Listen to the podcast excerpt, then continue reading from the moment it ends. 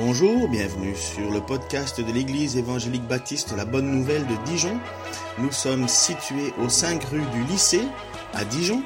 Vous pouvez trouver des informations sur notre Église sur le site internet www.la-bonne-nouvelle.org. Passez une excellente journée ou soirée.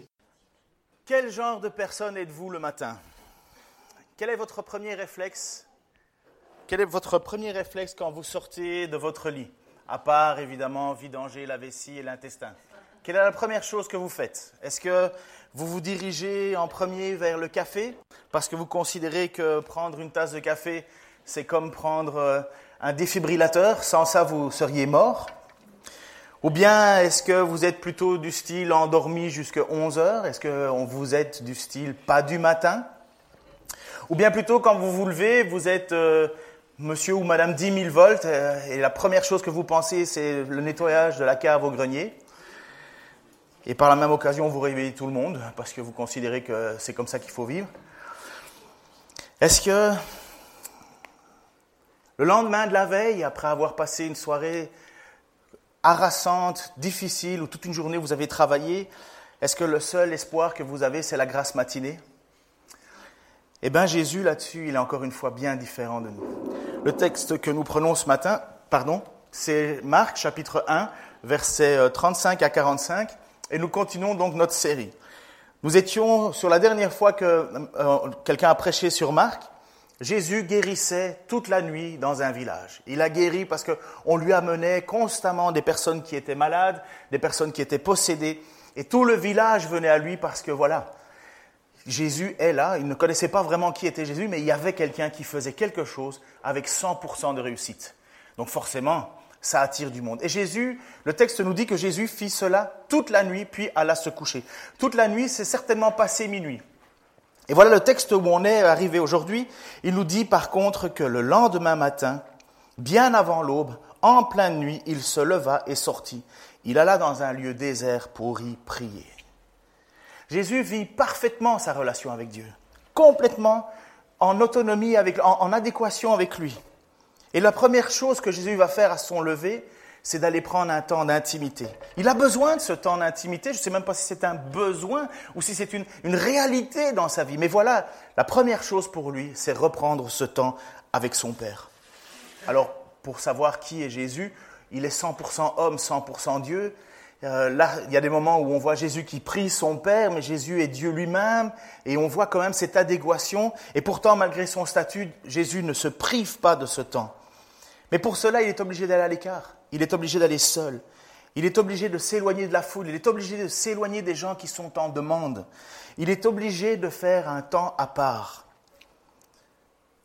C'est pas la première fois que Jésus fait ça, et c'est pas la dernière fois que Jésus fera ça, d'aller chercher ce mise à l'écart, ce temps avec Dieu. Il nous est dit dans Matthieu 14, 23 que quand tout le monde se fut dispersé, il gravit une colline pour prier à l'écart. À la tombée de la nuit, il était encore là tout seul. Ce pas les seuls endroits où Jésus va chercher ces temps d'intimité. Et même Jésus nous invite à le faire nous-mêmes avec notre Père, avec Dieu. Mais toi, Marc, euh, donc ça c'est dans, euh, je ne sais pas si j'ai noté le verset, euh, le suivant s'il te plaît. Encore. Mais toi, donc c'est Matthieu 6, 6, pardon. Mais toi, quand tu veux prier, voilà ce que Jésus nous enseigne. Va dans ta pièce la plus retirée, verrouille ta porte et adresse ta prière à ton Père qui est là dans le lieu secret. Et ton Père qui voit dans ce lieu secret te le rendra. Est-ce que c'est pour nous aussi cette réalité de prendre des temps à part? Moi personnellement, j'aime beaucoup aller en forêt ou bien quand je suis sur mon vélo ou quoi que ce soit, je suis tout seul et je me mets à prier. Mais bon sens que c'est dur de prier. Cette semaine, j'ai lutté avec la prière. J'étais tout le temps parti avec une bonne idée. Je me, dis, Seigneur, je vais, je vais, j'ai besoin de se, prendre ce temps de prière avec toi. Je commençais alors à prier. Je faisais le tour. Ben, j'ai la chance d'avoir une chapelle juste en haut. Et je faisais le tour et j'étais occupé. Et au bout de même pas deux minutes, j'étais en train de penser à un truc. Je dois changer le vélo, la pièce ceci, cela. Hop, je reviens, je dis, oh pardon Seigneur, j'arrive pas, excuse-moi, je, je, me remets de nouveau à prier, alors je commence à prier pour différentes choses, et puis hop, là, mon esprit repart, euh, divague, je suis nouveau en train de penser à autre chose. Et puis je me rends compte que c'est une lutte, la prière. C'est une lutte. mais j'imagine que ça doit être une lutte pour vous aussi. J'imagine que c'est une lutte pour chacun d'avoir ce temps de prière avec Dieu et ne pas commencer à déballer sa liste de courses et de commencer à s'auto-justifier, mais à chaque fois en arriver à, dire à Dieu, mais Seigneur, pardonne-moi. Et finalement, mes prières se terminent en disant, mais Seigneur, pardonne-moi, j'arrive même plus à te prier. Et vous savez quoi? Je suis même payé pour ça. Alors vous qui n'êtes pas payé, faites quoi? Évidemment, ce serait horrible de dire que je prie parce que je suis payé. Mais je prie Dieu parce que j'en ai absolument besoin. Je, n'imagine même pas passer une journée sans prier et en même temps, je me rends compte de la difficulté de prier. Prendre d'un temps à part. Et voilà encore une fois, là justement, où Jésus nous, nous dépasse. C'est que lui, même si la soirée a été difficile, longue et pénible, parce qu'il a passé son temps à s'occuper des autres, le lendemain matin, à la première heure, qu'est-ce qu'il fait? Il va dans un coin reculé et il prie. Et là, tout le monde le cherche. Donc on est au Matthieu 20, 36. Euh, Simon et ses compagnons, donc Simon c'est Pierre et ses compagnons, partirent à sa recherche. Et quand ils l'eurent retrouvé, ils lui dirent, tout le monde te cherche. Tout le monde te cherche. Et il y a des raisons de chercher Jésus. Un guérisseur dans ton village qui vient avec un taux de réussite de 100%. Mais c'est sûr que tout le monde le cherche. Je suis sûr que si j'ouvre une boutique ici avec marqué guérison assurée 100%, tout Dijon va venir. Qui croit ou qui croit pas, peu importe, tout le monde va venir. Il faudra encore que je puisse donner 100% de garantie. Seul Jésus peut le faire. Seul Jésus peut le faire et seul Jésus l'a fait. Mais voilà, les gens se déplacent pour lui, mais est-ce qu'ils viennent vraiment pour entendre ce que Jésus a à dire ou pour recevoir quelque chose? Viennent-ils avec un désir égoïste ou avec un véritable recherche de Dieu? Et voilà ce qui nous donne un peu, et parce que je vous, montre que la direction de ce texte va dans ce sens-là. Jésus va se retrouver à un certain moment devant la population après avoir multiplié cinq pains, euh, cinq pains et deux poissons, et il a donné environ à manger à 5000 personnes. Le texte nous parle de ça, c'est dans Jean.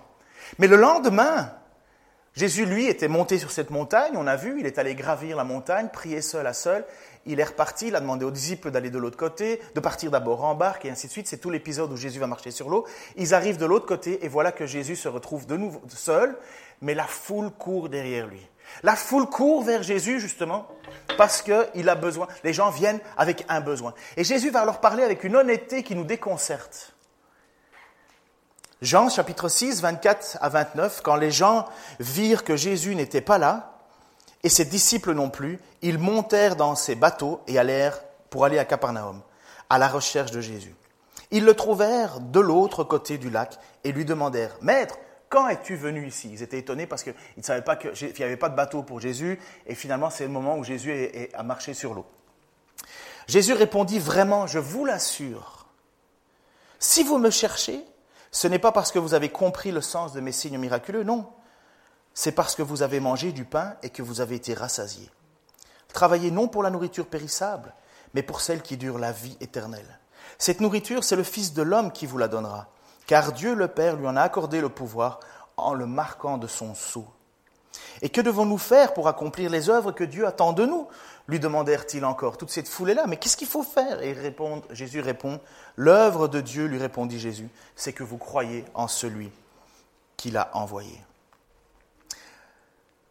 Voyez comme Jésus euh, lui-même se retrouve devant toute cette population qui est là et qui a des vrais besoins, des besoins terrestres. Et certainement, les gens qui accourent vers Jésus sont des gens qui sont au bout de leur déprime. Ils ont tout tenté, tout essayé. Et voilà qu'ils ils savent que quelqu'un peut subvenir à leurs besoins. Et ils y courent et ils y accourent. Mais Jésus a besoin de prendre ses temps seul pour continuer sa mission. Jésus arrive dans un monde déchu. Jésus, Dieu, vient dans un monde où finalement Dieu a laissé le diable agir sur cette terre. Il, a, il y a cette séparation entre Dieu et nous à cause de la chute, à cause du premier, de la première désobéissance. Et voilà que le monde et la terre entière, tout est livré finalement au mal, jusqu'au jour où Dieu interviendra, ce qu'on appelle le jour du Seigneur. Mais Jésus vient pour justement dire, préparez-vous à ce jour. Préparez-vous à ce moment où il va y avoir la décision finale. Préparez-vous. Et il, il, prêche et il enseigne. Et je vais revenir sur quel est son message. Mais voilà ce qu'il fait. Il passe son temps à cela. Et il voit des foules qui viennent avec des besoins. Mais Jésus voit leur finalité. Il peut les guérir, il peut subvenir, mais il voit surtout des personnes qui se perdent et qui, au jour du jugement, même en bonne santé, finiront éloignées de Dieu. Et nous vivons dans ce monde déchu. Nous vivons dans un monde finalement où il n'y a que malheur, que malheur, que tristesse. Honnêtement, est-ce que vous avez déjà regardé le journal parler, télévisé, pardon, sans une fois une mauvaise nouvelle? Mais non, c'est tellement croustillant une mauvaise nouvelle. Ça fait tellement du bien d'entendre une mauvaise nouvelle, au point qu'on en est devenu dépendant. On fait des chaînes de télévision de 24 heures de nouvelles. Et on se moque de Jean-Pierre Pernaud qui nous montre les beautés de la France. On le trouve ringard. De temps en temps, des bonnes nouvelles. Enfin bref, c'est un autre sujet. Mais voilà qu'on est dans une réalité d'un monde déchu. Et des besoins, il y en a partout.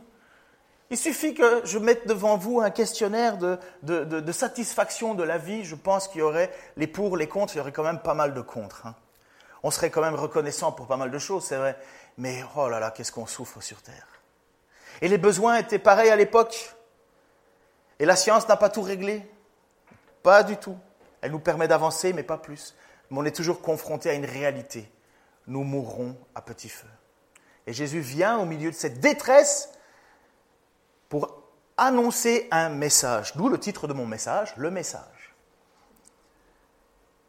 Jésus est là, donc, et il prie pendant cette matinée, enfin très tôt le matin, il se met à prier. Tout le monde le cherche. Où est Jésus? Où est Jésus? Et comme je vous dis honnêtement, on veut trouver Jésus parce que, parce que Jésus peut m'apporter ce que j'ai besoin. Et voilà la réponse de Jésus à ses disciples une fois qu'ils l'ont trouvé.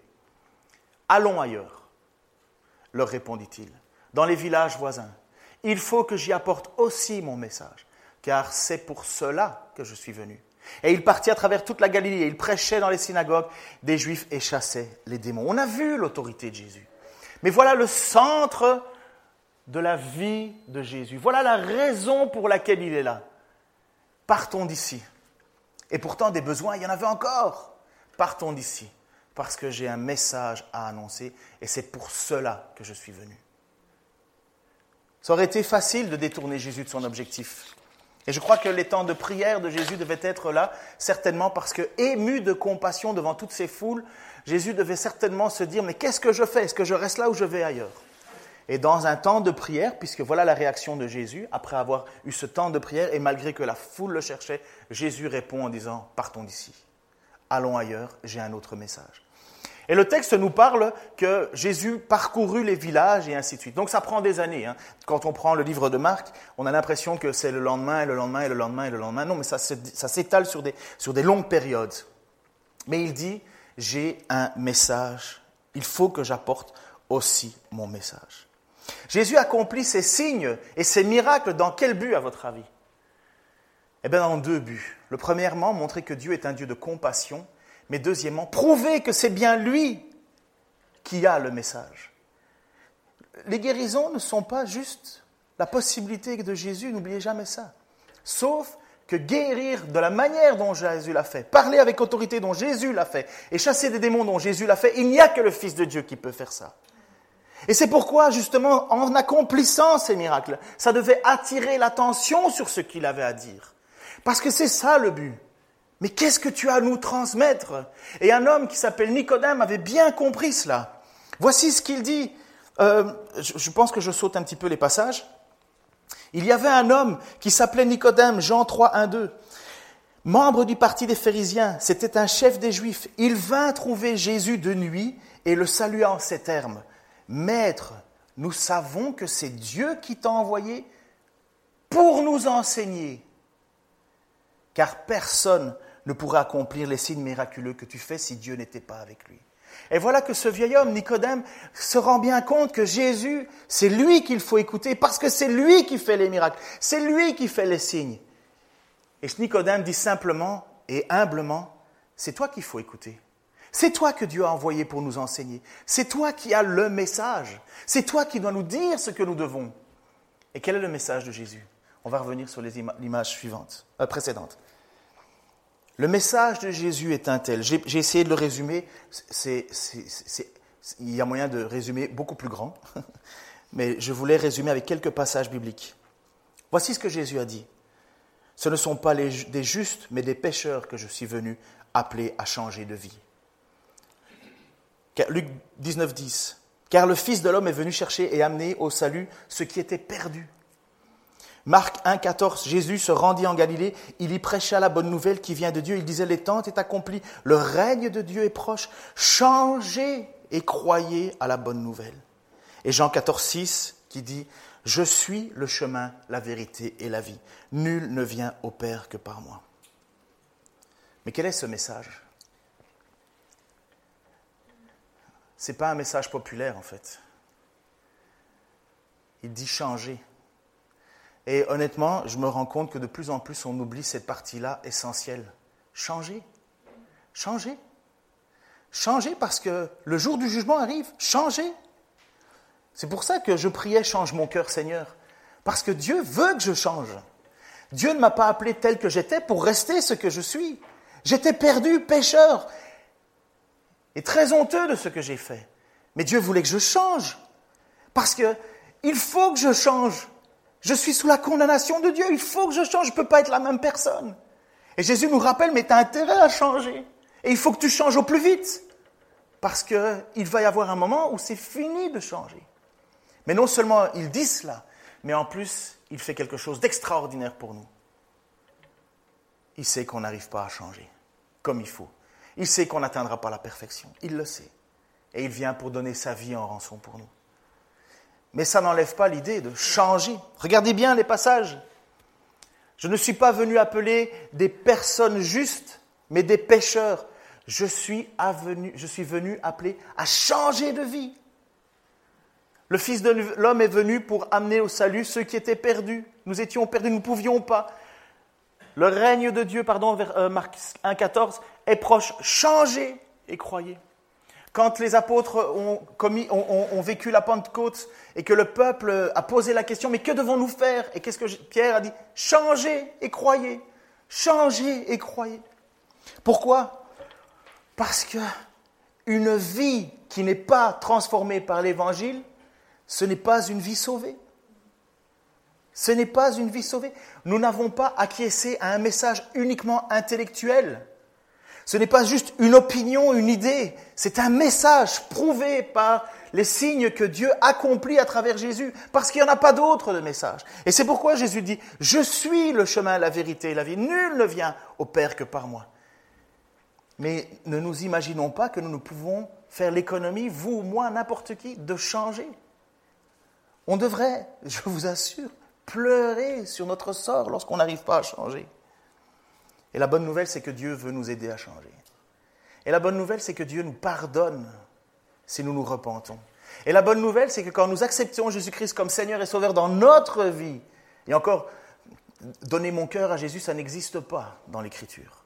J'ai fait venir Jésus dans mon cœur, ça n'existe pas c'est quand on a plié le genou devant la Seigneurie et que l'on a reconnu que nous étions pécheurs et que nous avions besoin d'un sauveur. C'est ce que Romain rappelle, en chapitre 8, la base de comment être sauvé.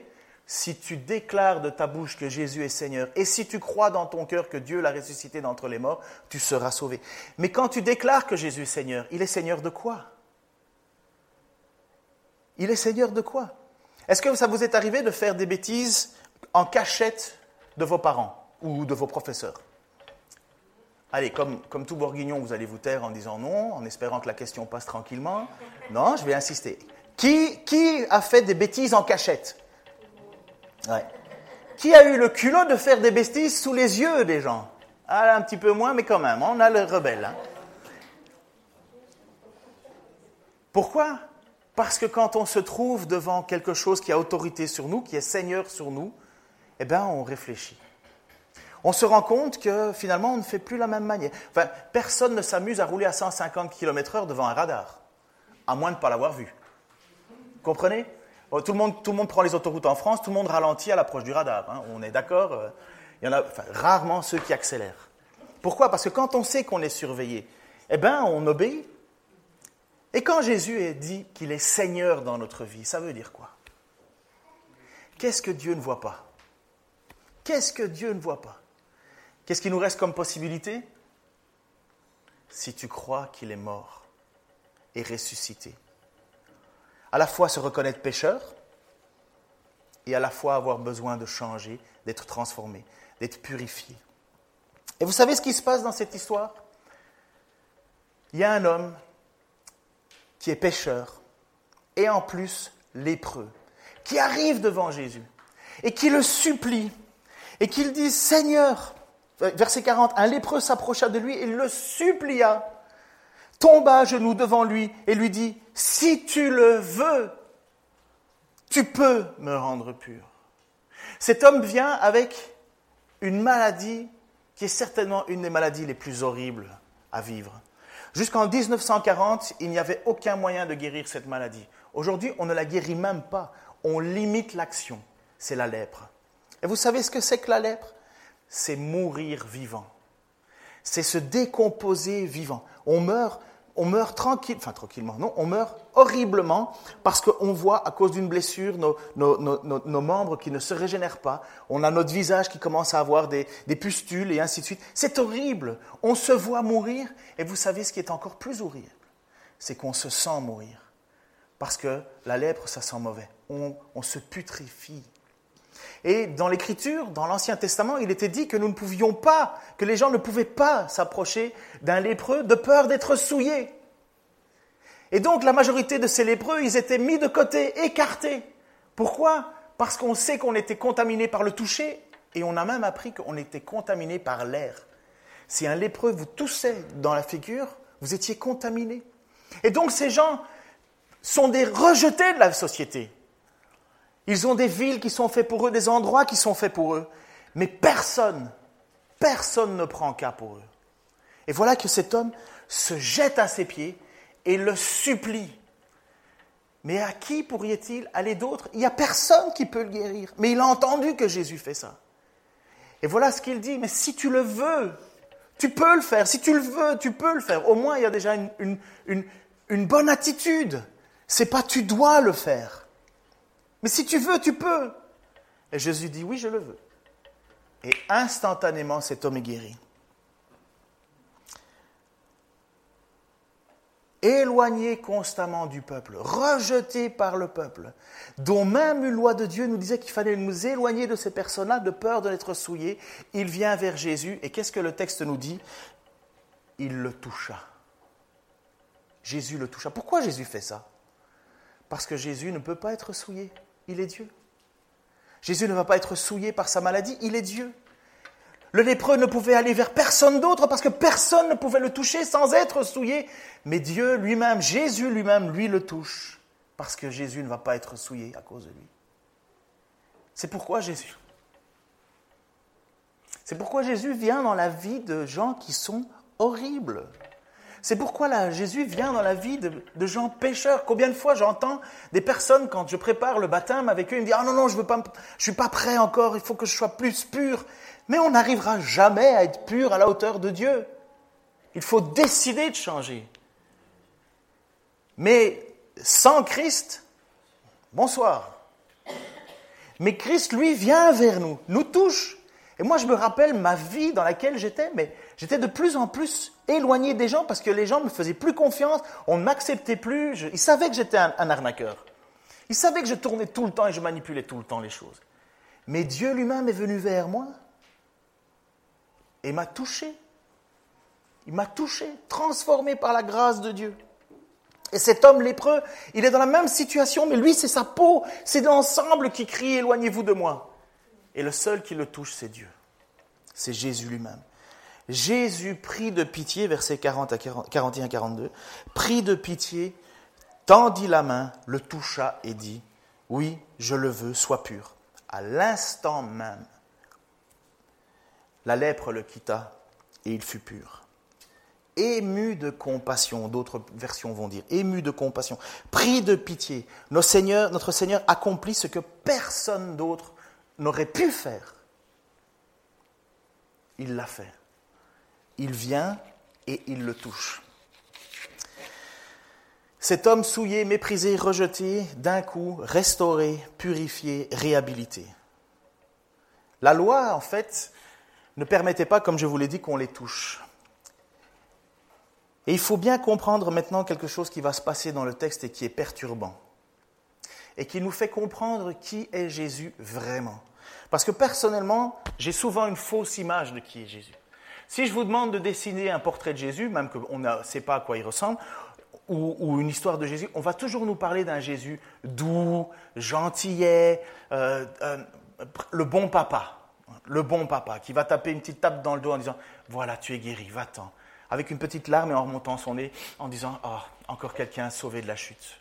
Encore quelqu'un qui, qui, va vivre une meilleure vie grâce, grâce à, à l'action que j'ai pu faire dans sa vie. Non.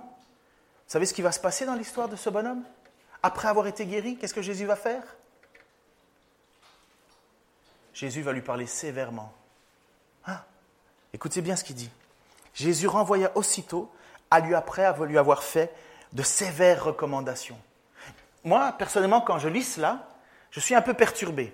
Parce que je, je, vois comme un film à l'américaine ou un happy end.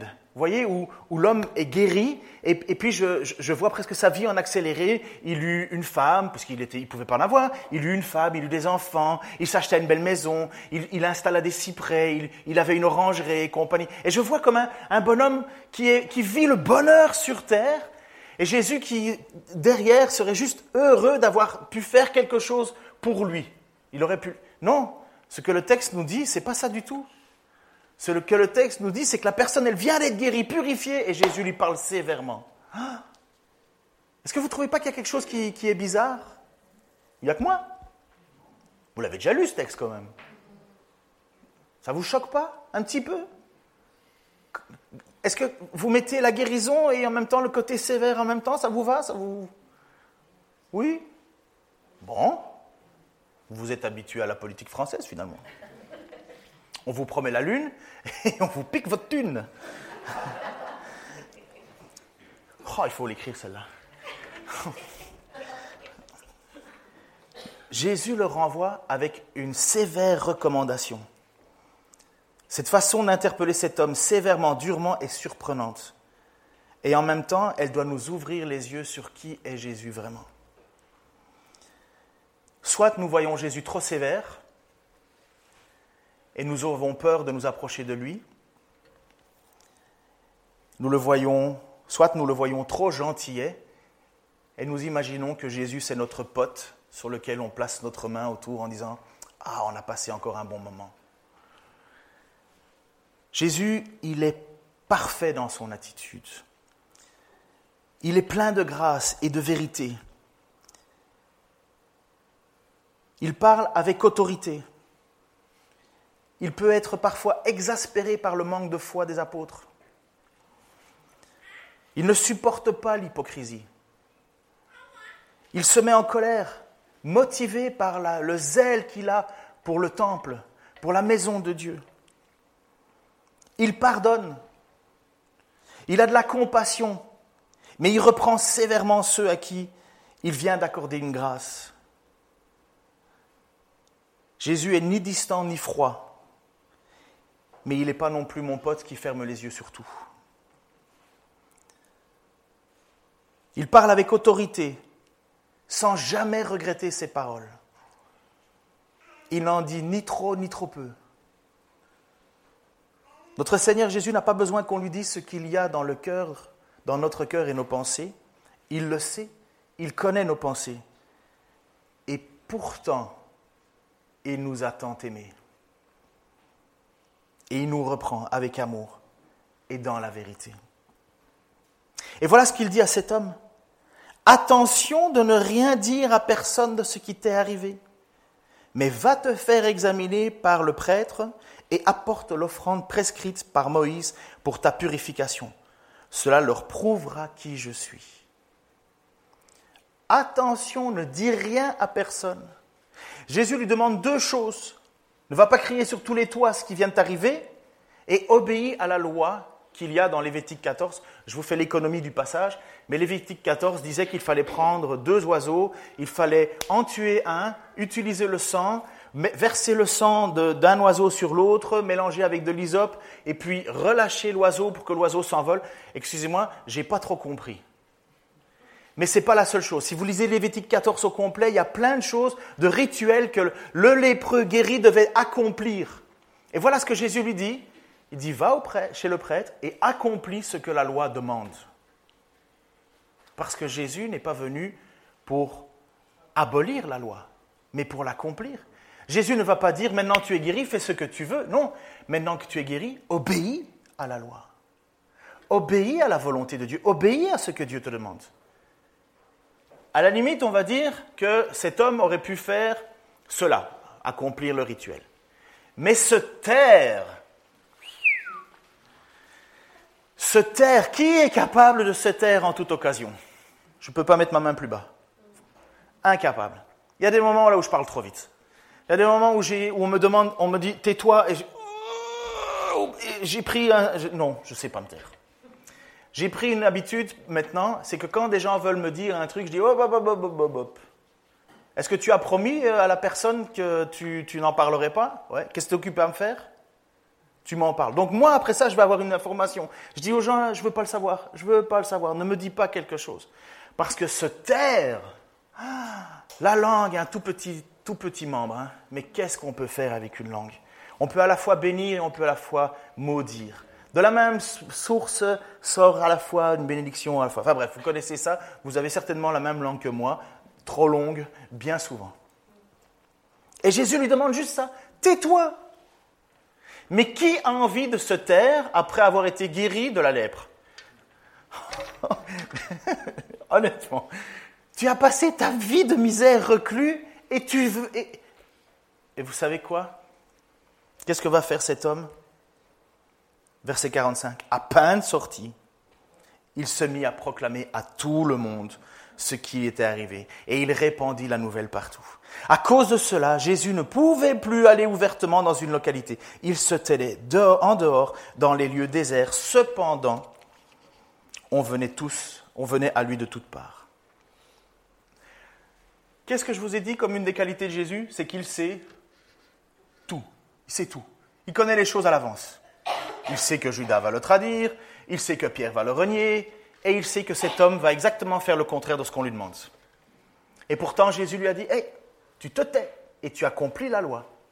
Aussitôt parti, tête, tambour et trompette, vous savez quoi? J'ai connu le guérisseur absolu, il a transformé ma vie, j'étais lépreux, je ne suis plus, j'étais impur, je suis pur. Ouh, le texte ne nous dit même pas qu'il a obéi à la loi et qu'il est allé faire le rituel. Je vais lui laisser le crédit qu'il l'a fait, mais j'en doute. Mais comme le, le, texte nous donne un silence, par contre, ce que je vois, c'est qu'il désobéit. Est-ce que ça a empêché Jésus de le guérir? Pourquoi, à votre avis? Parce que Dieu ne nous donne pas ce que l'on mérite. Parce que Dieu ne nous donne pas ce que l'on mérite.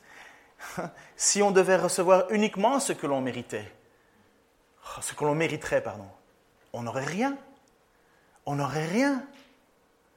Jésus sait très bien que cet homme va faire l'inverse de ce qu'il demande. Mais voilà ce que le texte dit. Jésus, ému de compassion, ému de compassion, lui dit, oui, je le veux, oui, je le veux, tu vas être guéri. Mais qu'est-ce qui s'est passé à cause de ça? À cause de la désobéissance de ce bonhomme. Qu'est-ce que dit le texte? À cause de cela, Jésus ne pouvait plus aller ouvertement dans une localité.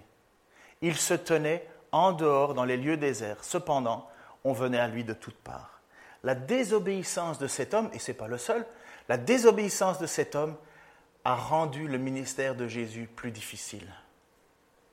Puis honnêtement, ça m'amène à la propre question vis-à-vis -vis de moi. Est-ce que ma désobéissance rend le ministère de Jésus plus difficile? Est-ce que ma désobéissance à Dieu rend le ministère de Jésus plus difficile et empêche les gens de venir à lui? Ou plutôt que empêche Jésus de venir vers les gens? Que les gens doivent se déplacer maintenant plus difficilement dans des lieux déserts? Est-ce que j'en suis là dans ma vie parce que je désobéis Parce que moi, moi, moi Parce que d'abord moi Parce que le problème de cet homme qui a été guéri, c'est son égoïsme. Il pensait qu'à lui. il pensait qu'à sa guérison. Il pensait qu'à une vie meilleure. Il pensait qu'à être délivré de cette, de cette emprise dans sa chair, de cette emprise qui, le, qui l'empêchait d'avoir une vie. Alors que lui, autrefois, était celui qui devait se tenir à l'écart de la ville, maintenant, à cause de lui, c'est Jésus qui se tient à l'écart de la ville. Mais Jésus l'a fait. Lui qui était rejeté à cause de cette impureté, Jésus l'a pardonné, purifié, et maintenant c'est Jésus qui est écarté. Vous savez où Jésus a été crucifié? À l'écart de la ville. Alors que c'est le Fils de Dieu et le temple de Jérusalem lui est dédié. Alors je vous encourage à travers cette lecture ce matin de Marc à nous poser des questions essentielles sur notre vie, chacun, tous ici, euh, individuellement. Vous êtes venu à Jésus pourquoi Pour une guérison momentanée ou pour un salut éternel?